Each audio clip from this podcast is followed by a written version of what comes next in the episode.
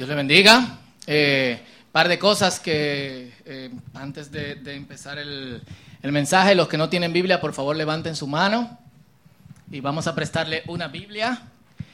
Eh, así que los muchachos se van moviendo ahí. Eh, si puede, uno puede ir repartiendo de este lado y el otro se queda de este lado. Eh, Manuel, si tú quieres pasar para acá, sí. Esta gente, de este lado, levanten su mano, los que necesitan Biblia. Vamos, aquí leemos la Biblia. Esto es una iglesia. Eh, De hecho, aquí se reúne la iglesia, entonces ya ustedes saben. Eh, si vinieron detrás de otra cosa, eh, eso es lo que, lo que leemos aquí. Y en los que ellos reparten las Biblias, me gustaría que los muchachos de Seven Run, if you guys can please stand up, si se pueden poner de pie.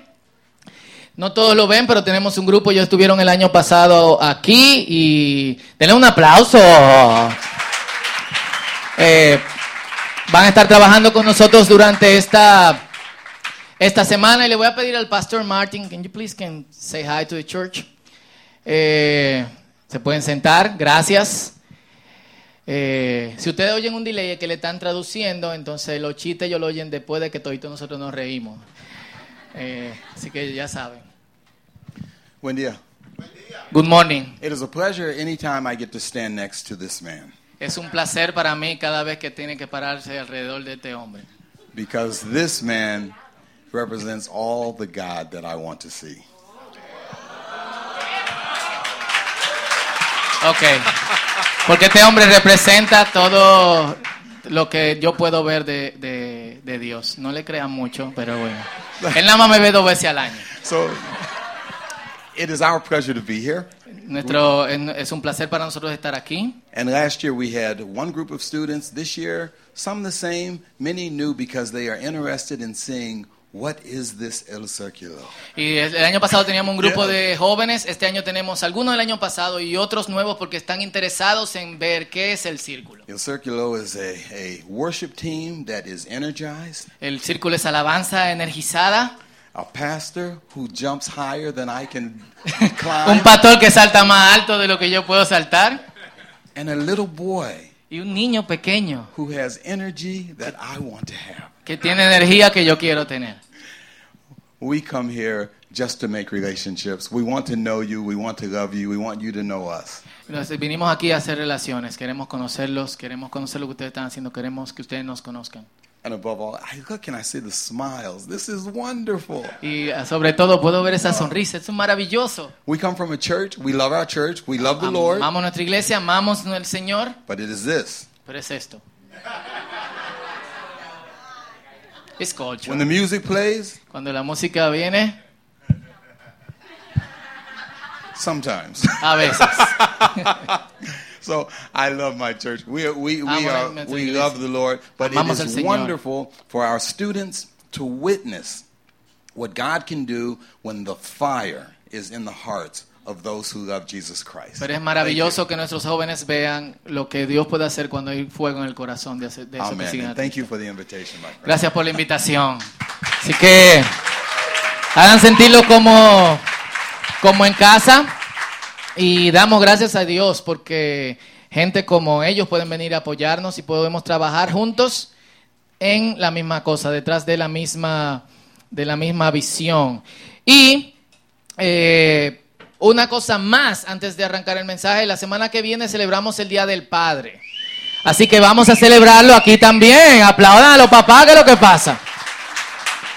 Entonces ya ustedes saben, traigan a su papá. Eh, y tenemos un tiempo muy, muy especial eh, para todos. Como siempre va a ser un culto más breve, para que todos tengan la oportunidad después de, salir y estar con, eh, con sus familias. Perfecto. Y mm, vamos a arrancar en el día de el día de hoy. Esta semana, mientras yo miraba en televisión el juicio o parte del juicio que se hizo a O.J. Simpson, eh, una audiencia sobre su posible libertad condicional. De hecho, primero me sorprendí porque yo no sabía que O.J. Simpson estaba preso. O no me recordaba, de verdad. Lleva nueve años, dice Gladys que ella tampoco. Eh, pero lo que me sorprendió fue por la razón que estuvo preso por nueve años. Le concedieron la libertad condicional. Eh, se veía un cierto cambio. Eh, yo que vi el juicio a O.J. Simpson en los 90, estaba en la universidad. Algunos de ustedes estaban en, el colegio. Eh, yo estaba terminando publicidad en la UAS. y siempre se mostraba como un hombre arrogante, cara dura, muy seguro de que podría salir libre. Y lo hizo. Ahora se veía un O.J. Simpson golpeado, más pasivo, con cierta humildad, no sé si es cotorra, pero era lo que se percibía, y con un deseo de, de, expresar verdaderamente que era otra, otra persona. Eh, y la razón por la que lo apresaron es que a pesar de tener mucho dinero, este tipo decidió ir con eh, un grupo de amigos y hacer un robo a mano armada de propiedad que supuestamente le pertenecía a él. Y yo me, preguntaba mientras estaba mirando eso, ¿qué clase de persona, después de salir de un lío en el que muchas personas piensan que él fue, que él era culpable, ¿listo? ¿Cómo tú vuelves a hacer algo que de hecho puede amenazar toda tu seguridad, incluso tu seguridad anterior. Pero tenemos gente, mente así. Y mientras me hacía esta pregunta, ese mismo día estaba buscando en, mi Biblia donde, donde me tocaba leer en ese momento y encontré la historia del rey Acaz. Muchos no leen el Antiguo Testamento y los reyes por toda la genealogía y toda la cuestión o lo que sea, pero eh, de, hecho son historias sumamente interesantes. Y esta es cómo comienza la historia de este rey. Segunda de Crónicas 28.1. Acaz tenía 20 años cuando subió al trono y reinó en Jerusalén 16 años. Él no hizo lo que era agradable a los ojos del Señor, como sí lo había hecho su antepasado David. De hecho, su papá era un buen ejemplo. Eh, y su abuelo era también un buen ejemplo, pero este hombre, eh, si usted lee ese primer versículo y luego se extiende a través del, del capítulo, se va a dar cuenta que él no hizo lo que era agradable a los ojos del Señor, es subestimar su maldad. Uno puede pensar que fue, se robó un semáforo, no pagaba el impuesto porque era el rey, quería los caballos otra gente, no ayudaba a cruzar la doñita a la calle. Eh, pero no. Eh, eh, yo fuese el escritor de este libro bíblico y vaya, lo pusiera como, como de cierta manera es. Esto es lo que este tipo hizo. Él desafió a Dios como rey. Y decidió apartarse del camino del Señor impedernidamente. Decidió adorar públicamente a otros dioses. Aquí hay unos versículos para que ustedes lo vean. Quemó algunos de sus hijos en sacrificio a Moloch. Moloch era un dios moabita. Moabita es otro grupo semita junto de la familia de los hebreos. Eh, y en las montañas, como una forma de que este dios concediera cosas a la gente, la gente o quemaba la espalda de sus hijos, es decir, los bebés pequeños, los quemaban, tenían que tener entre, entre 0 y 2 años, para hacer esto, lo pasaban por el fuego o simplemente lo veían quemarse. ¿Qué clase de persona? No, podemos parar ahí y ya. ¿Qué clase de persona hace eso? O sea, yo ni siquiera quiero pensar que Benjamín una vez se quemó con una plancha eh, y, se le hizo una, bola del tamaño de, de una pelota de tenis y Noelia no pudo ir al médico. Yo tuve que ir a sangre fría, solamente con anestesia local, se lo cortaron. Y yo no aguantaba el sufrimiento. O sea, yo estaba como, como cuando a alguien le hacen algo y te duele a ti. A mí me dolía, yo creo que de la misma manera que a él le estaba doliendo. Y este tipo quemó a sus hijos. Practicó todas las religiones contrarias a Dios.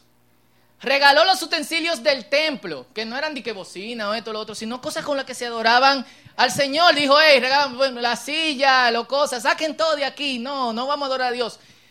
Apagó la luz del templo. que decía la palabra que nunca debía de apagarse, sino que debía de estar siempre prendida, como en la Plaza Independencia, que está la llama que nunca se apaga de los padres de la patria, así, por mil y pico de años, prendida esta luz. ¿Qué dijo? Apáguenme eso y cierren la puerta del templo. Y encima de eso puso basura en el frente del templo. Al punto que años después, cuando los levitas empezaron a limpiar el templo, duraron ocho días para llegar a la puerta. O sea, desde el atrio, es decir, imagínense el templo, tiene un patio ah, eh, anterior. Abren la puerta, duraron ocho días limpiando para abrir la puerta del lugar santo. A ese punto. Ese fue ese rey. El tipo era hardcore, era desafiante a Dios. Y todos hemos escuchado un dicho que dice, de tal palo, tal astilla.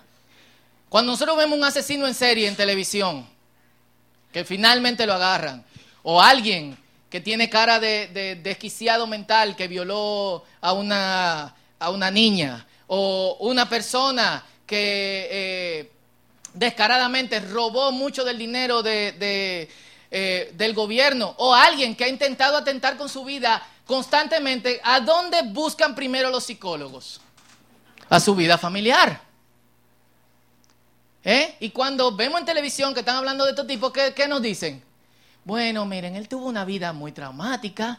Eh, debemos recordar, como dijo su padre, que su padre lo trancaba en la parte de atrás de la casa con candado y él gritaba toda la noche hasta que finalmente dijo, voy a matar a todos, voy a matar a la voy a matar. Y cuando salió, eso fue lo que hizo. Es consecuencia de la crianza. Por eso los padres deben de preocuparse de criar a sus hijos bien. Pero esto no siempre es así. Eh, y está más que comprobado que cuando alguien decide, puede cambiar su historia.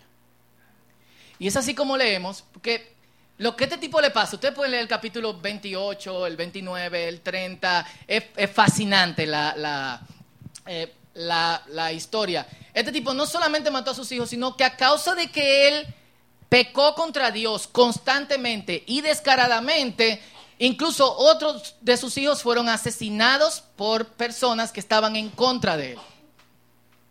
Y el hijo que le quedaba le sucede en el trono, se llama Ezequías. Y uno puede pensar qué clase de persona va a ser alguien que fue a un rito donde sus hermanos fueron quemados.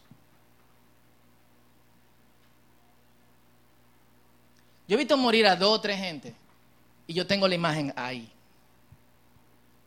Imagínate ver morir a tu hermanito, bebé, por tu papá. ¿Qué tú estás pensando? Este tipo va a ser más desgraciado de la cuenta. Tiene toda la excusa para hacerlo. Pero cuando leemos de su hijo Ezequías, esto es lo que dice la Biblia, segunda de Crónicas capítulo 29, versículo 1 al 2. Ezequías tenía 25 años cuando subió al trono de Judá y reinó en Jerusalén 29 años. Su madre se llamaba Abías, hija de Zacarías. Ni siquiera dicen el nombre de su papá, lo sabemos. Y era el tigre más desgraciado del universo a causa de la crianza que tuvo. Dice, él hizo lo que era agradable a los ojos del Señor, igual que su antepasado David. Y bueno, yo voy a hacer esta pregunta al final, pero estaría bueno hacerlo ahora. Aquí hay gente que han tenido pasado hardcore. Yo no sé de todos, pero full. Y algunos usan de excusa su pasado para actuar como actúan. En serio.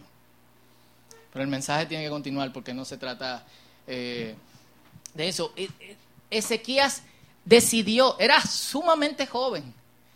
Él tenía toda la excusa para ser otra clase de persona, pero él decidió hacer lo que era agradable ante los ojos del el Señor. Y es bueno hacer una, una paradita y ver, hasta a modo de cómo hicimos un listado de su padre, hacer un listado también de la vida de, de, de porque fue como si este joven de 25 años, al ver que su papá estaba muriendo y que era la única persona que lo iba a suceder en el trono, él dijo, voy a prepararme para lo primero que, que, que, que para, para, que lo primero que yo haga sea servirle a Dios y hacer lo que es correcto delante del Señor. Y esto es lo que, lo que dice la palabra en 2 de Crónicas 20, 3 al 5 y verso 17. En el mes primero del primer año de su reinado, es decir, inmediatamente, Ezequías abrió las puertas del templo del Señor y las reparó.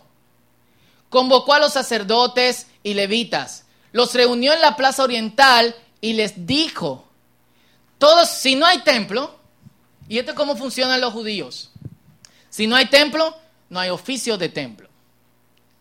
Los sacerdotes no tienen trabajo, los levitas tampoco, su lugar es en el templo. Esta gente tiene 16 años que no trabajan. Algunos nunca habían trabajado. Y él lo convoca y le dice, él. Imagínense ustedes diciéndole a un grupo de pastores, uno de ustedes, pastores, pónganse la pila, abran, abran los templos, inviten a la gente a adorar a Dios. En vez de ellos decirle a él, él fue que le dijo eh, a ellos, le dijo, escúchenme, santifíquense ahora y santifiquen el templo del Señor el Dios de sus padres. El verso 10, saquen del santuario toda impureza. El verso 17 dice, comenzaron a santificarse. ¿Qué día? El día primero del mes primero. ¿En qué mes entró eh, Ezequías a ser rey? El mes primero. ¿Qué día él decidió, vamos a poner la cosa en orden con el Señor? El día primero. Es decir, este tipo le pusieron la corona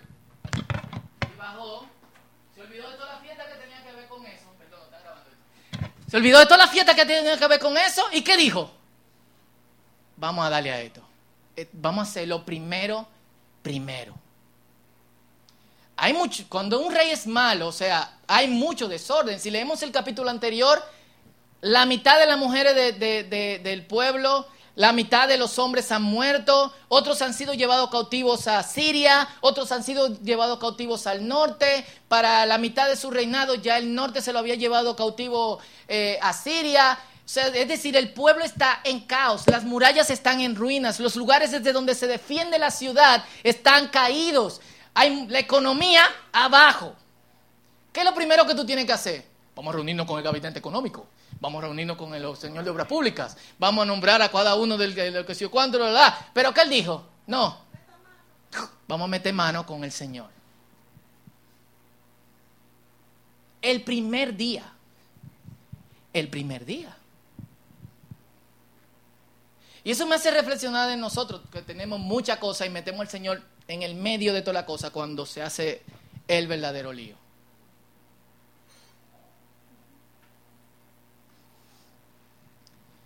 ¡Wow! Y si pasamos revista, esto es más o menos el historial de Ezequías. Decidió servir a Dios. Y obviamente ese no fue el primer día del primer mes, sino era algo que venía pasando.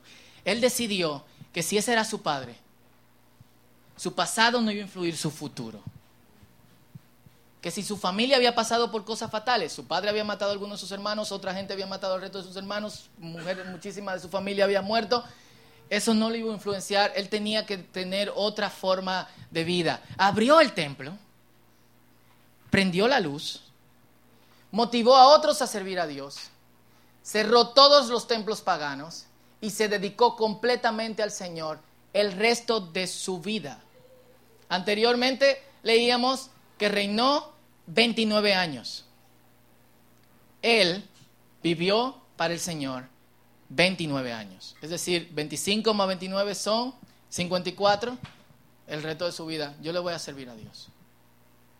Y Dios tuvo con él. Su padre tuvo muchísimos problemas porque hizo lo contrario al Señor. Y tú puedes ver por la vida de su padre que si él hace lo contrario que, a lo que le pide el Señor y le pasan cosas malas, si yo hago lo que es la voluntad del Señor, ¿qué debe pasarme? Cosa buena. Eso es lo que se espera. Y por algo Ezequiel lo está haciendo. Él lo dice expresamente, volvámonos a Dios para que no nos pase como nuestros padres y como nuestras madres que fueron llevadas cautivas, que fueron eh, eh, eh, asesinados. Miren cómo nosotros estamos en ruinas. Volvamos nuestro corazón al Señor para que el Señor esté de parte de nosotros. Y es lo que uno puede pensar. Si tú le sirves a, si el otro no le sirvió a Dios y le fue mal, yo le sirvo a Dios, ¿cómo me va a ir? Bien.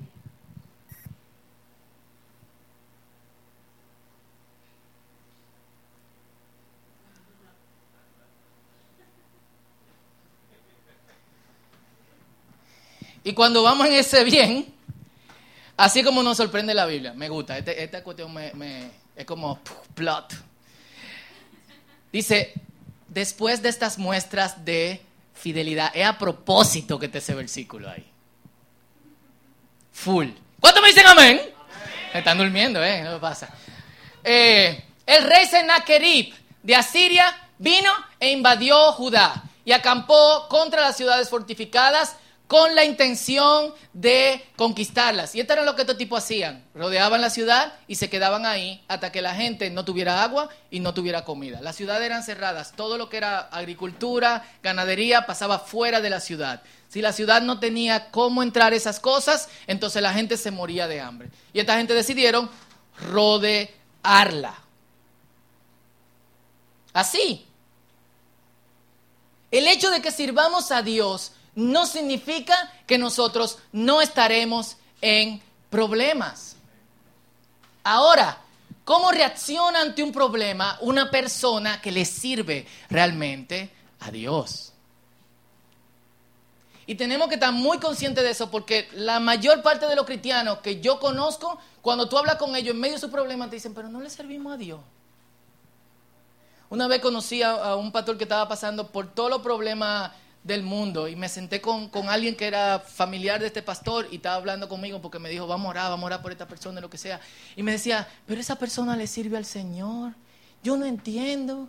¿Por qué le están pasando este tipo de cosas?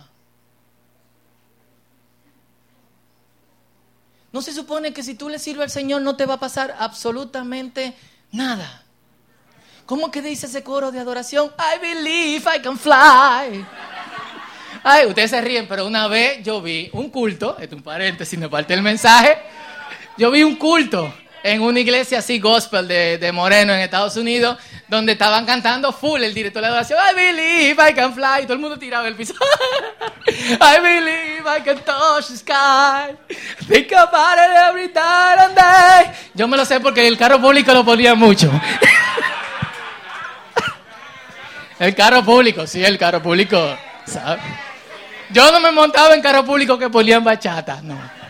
Yo iba una bachata, quitaba el clic y no me montaba. No, lo volví a poner. No, fuera. Eh, eso es lo que uno piensa cuando uno le sirve a Dios y uno camina dentro de esa confianza. Pero no siempre es así. Tu fidelidad va a ser probada. No hay forma de, saber si realmente confías en Dios al menos que te veas en una situación donde tengas que confiar en Dios. Lo repito, no hay forma de saber si realmente confías en Dios, al menos que te veas en una situación donde tengas que confiar en Dios. Y por eso es necesario muchas veces que a nosotros se nos rompa en el medio de algún punto algo. A mí me da miedo pensar en esto. Me ha pasado, no quiero que me vuelva a pasar, pero me va a volver a pasar. Yo lo sé. Porque no hay forma de crecer, al menos que esos retos yo tenga que enfrentarlo. No hay forma de crecer al menos que tú tengas que enfrentar esos retos. Y la prueba de fidelidad es cómo tú reacciones en ese momento específico. Esa es la prueba de la fidelidad. Es muy fácil decir, soy fiel a Dios cuando todo está bien.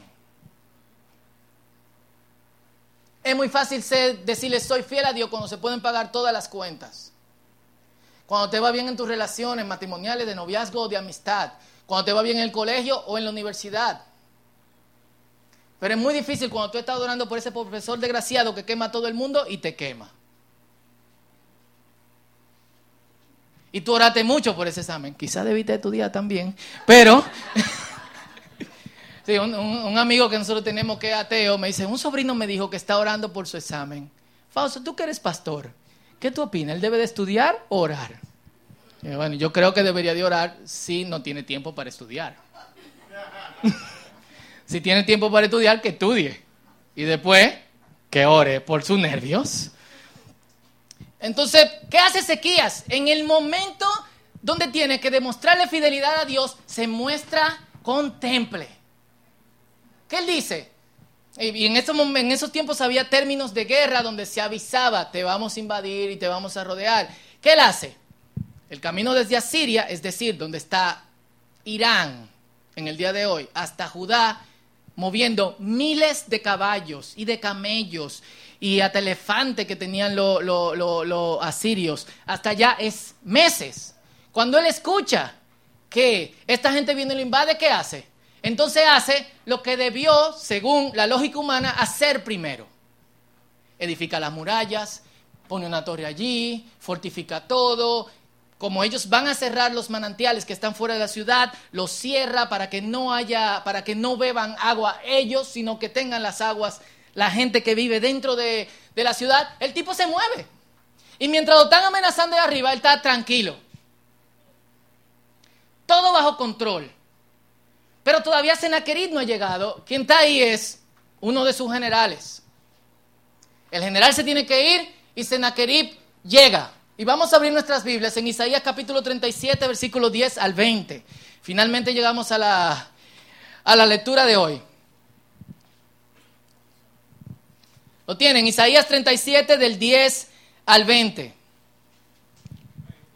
¿Lo tienen? Página para los que no saben buscar rápido. 570 en las Biblias verdes.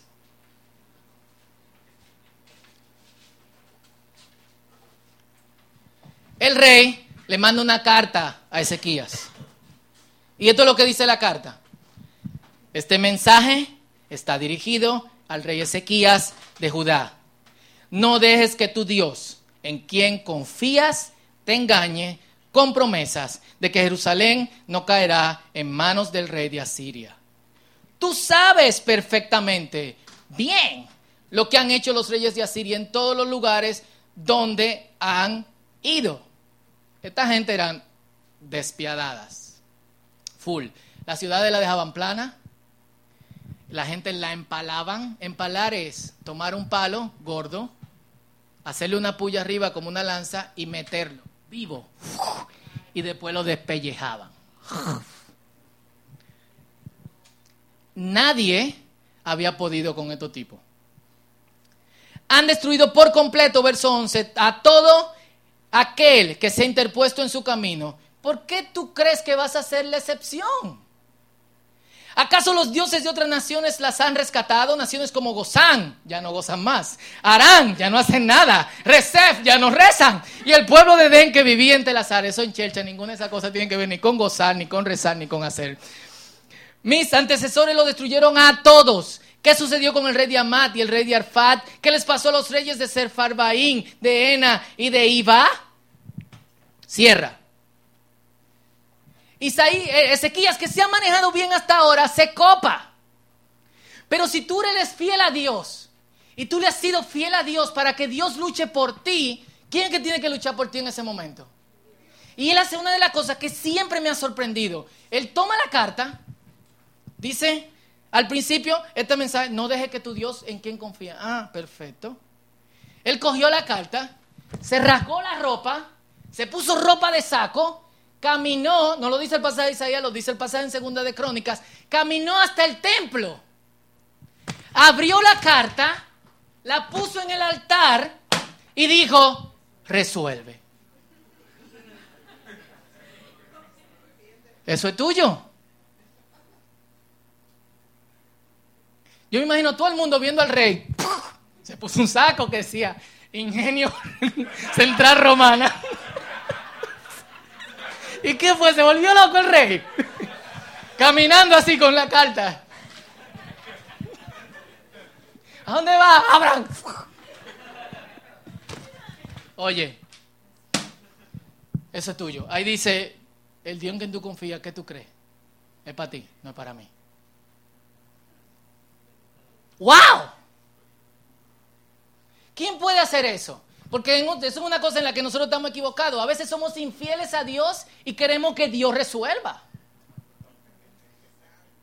Y tú ves gente que no están con su, que están malavariando con su relación con Dios y que nada más sirven a Dios cuando la cosa no tan, cuando la cosa tan bien o cuando quieren que Dios resuelva algo, poniéndole carta a Dios en su altar y que Dios resuelve. Resuelve, resuelve tú primero. Pon tu vida en orden. ¿Por qué? Porque primero tú resolviste con la muralla, pusiste a los soldados en la torre y que secaste el manantial de afuera para que tus enemigos no te embromen. No confiaste en el Señor. Pero cuando tú pones como prioridad, y cosas como esa pasaron dos veces en la vida de Ezequías, cuando tú pones como prioridad a Dios, tú puedes decirle a Dios, de hecho, el verso de hoy en el programa dice, Salmo 121.8, el Señor te estará vigilando cuando salgas y cuando ingreses de ahora para siempre. No dejará que el sol te queme, no dejarás que tropieces de noche. ¿Pero a quién? Y tenemos que hacer una pregunta ahora. ¿Está mi vida en orden con Dios? Porque es muy diferente los problemas sobre una persona que tiene su vida en orden con Dios a los problemas para una persona que no tiene su vida en orden con Dios. En el primer caso, los problemas vienen como una prueba y Dios lo ayuda. En el segundo caso, los problemas vienen a causa de malas decisiones y Dios tiene que ayudarte a que tú resuelvas con no seguir tomando malas decisiones, pero si tú tomaste la decisión, resuelve, papá. Perdón, discúlpeme, pero no podemos vivir en esa bipolaridad. Eso me recuerda mucho que una cosa es cuando las, como tú acabas de decir, las cosas te pasan porque te llega una prueba y una cosa es cargar con las consecuencias de las malas decisiones de uno. No hay más nada que decir. El resto del pasaje, ¿qué dice? Después de recibir la carta de los mensajeros y de leerle, Ezequiel subió al templo y desplegó, la desplegó delante del Señor. En presencia del Señor, el rey hizo la siguiente oración, verso 16. Oh Señor de los ejércitos celestiales, Dios de Israel, tú estás entronizado entre los poderosos querubines. Solo tú eres el Dios de todos los reinos de la tierra. Solo tú creaste los cielos y la tierra. Inclínate, oh Señor, y escucha. Abre los ojos, oh Señor, y mira. Escucha las palabras desafiantes de Sennacherib contra el Dios viviente. Es cierto, Señor, que los reyes de Asiria han destruido a todas las naciones. Él no está mintiendo. Han arrojado el fuego de los dioses de esa nación y lo han quemado. Por supuesto que los asirios pudieron destruirlos, pues no eran dioses en absoluto. Eran ídolos de madera y de piedra, formados por manos humanas. Ahora, oh Señor nuestro Dios, rescátanos de su poder. Así todos los reinos de la tierra sabrán que solo tú, oh Señor, eres Dios. Y como Dios tiene wifi a 150.800 giga, no sé cuánto se diga eso, en el momento en que él estaba orando, el, profeta Isaías que estaba haciendo algo en su casa, y Dios le dice a Isaías, ve inmediatamente donde el rey Ezequías y dile, no tengas miedo, porque yo lo voy a confundir y va a tener que regresar a su, a su, a su ciudad y lo van a matar. Y tú, estate tranquilo, mantente firme porque Dios te ha dado la victoria. ¿Qué hizo Ezequías? Se quitó el saco que decía Ingenio Central Romana. Se acotó en su cama. Cuando se levantaron al otro día, un grupo de los asirios que quedaban, la mayor parte de los soldados estaban muertos. ¿Cómo? Dios puso confusión en el campamento y empezaron a matarse unos con otros. Decidieron regresar a Siria. Cuando llegaron a Siria, el rey estaba adorando frente a su en su templo a uno de sus dioses y dos de sus hijos lo degollaron. ¿Fue un momento incómodo para Ezequías como servidor de Dios? Claro que sí. ¿Fue un momento de confusión para Ezequías como servidor de, Dios? Claro que sí. ¿Ustedes creen que nada más es uno que se hace esa pregunta? Si yo le soy fiel a Dios, ¿por qué me pasan este tipo de cosas? Pero Ezequías había determinado hacer algo con su vida y era servirle a Dios. Y él había determinado servirle a Dios con su vida porque él sabía que cuando Dios está caminando contigo, Dios paga y Dios resuelve. Dios no es como los amiguitos que uno tiene que te invitan eh, a cenar y tú terminas pagando. Dios es que paga y Dios resuelve. Pero Dios resuelve con gente que ha decidido armar su vida alrededor de Él, ha puesto sus ojos en Jesús, en Dios. Conclusión y aplicación personal. El pasado no es una excusa. Si tú has puesto tu pasado como excusa, léete la vida de Ezequías. Creo que tenía suficiente excusa para matar a todo los israelitas y después guindarse el del cuello. Dos, lo primero, primero, organiza tu vida alrededor de Dios. Si no lo has hecho, hazlo ahora. No lo dejes para mañana. No lo dejes para pasado mañana. Hazlo hoy. Hoy decide, yo voy a organizar todo lo que falta alrededor del Señor. Limpia el templo. Saca toda la basura que pusieron adelante. Prende la luz. Que otra vez vuelve el fuego del Señor a tu corazón. Tres, invita a otros a trabajar contigo. Ezequías desde el principio dijo, ustedes que trabajan para mí, vengan, tenemos primero que servir a Dios. Cuatro, decide serle fiel a Dios de por vida, aún en medio de las pruebas. Y cuando vengan algunas cartas, resuelve. No porque le estamos ordenando a Dios, sino porque Dios dijo, si me eres fiel, yo voy a hacerte fiel. Es tiempo de orar. Digo, creo que está claro, ¿no? Tiempo de orar y es tiempo de aplicar.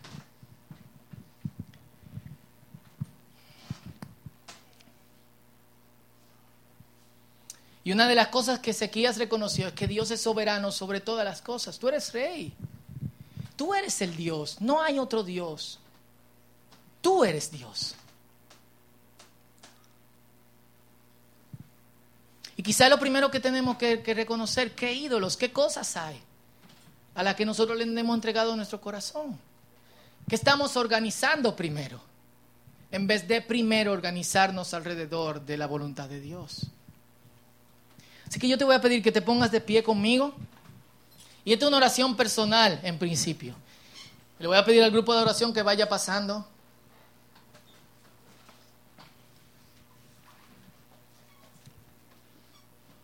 Y analiza tu corazón, analízate. Si eres fiel a Dios, dile, Señor, ayúdame a seguirte siendo fiel, aún en momentos de prueba. Si estás siendo fiel y estás pasando por un momento de prueba, dile, Señor, esto no es fácil. Ayúdame. Si no estás siendo fiel a Dios y no hay pruebas, llegarán por tus malas decisiones. Perdón, pero tengo que decírtelo. Y si no estás siendo fiel a Dios y estás en medio de una prueba por tus malas decisiones, pon tu corazón en el Señor. Entonces, este minuto, este es tu tiempo con Dios. Luego yo quiero cerrar en oración y que adoremos juntos al Señor. Amén. Este es tu tiempo con Dios.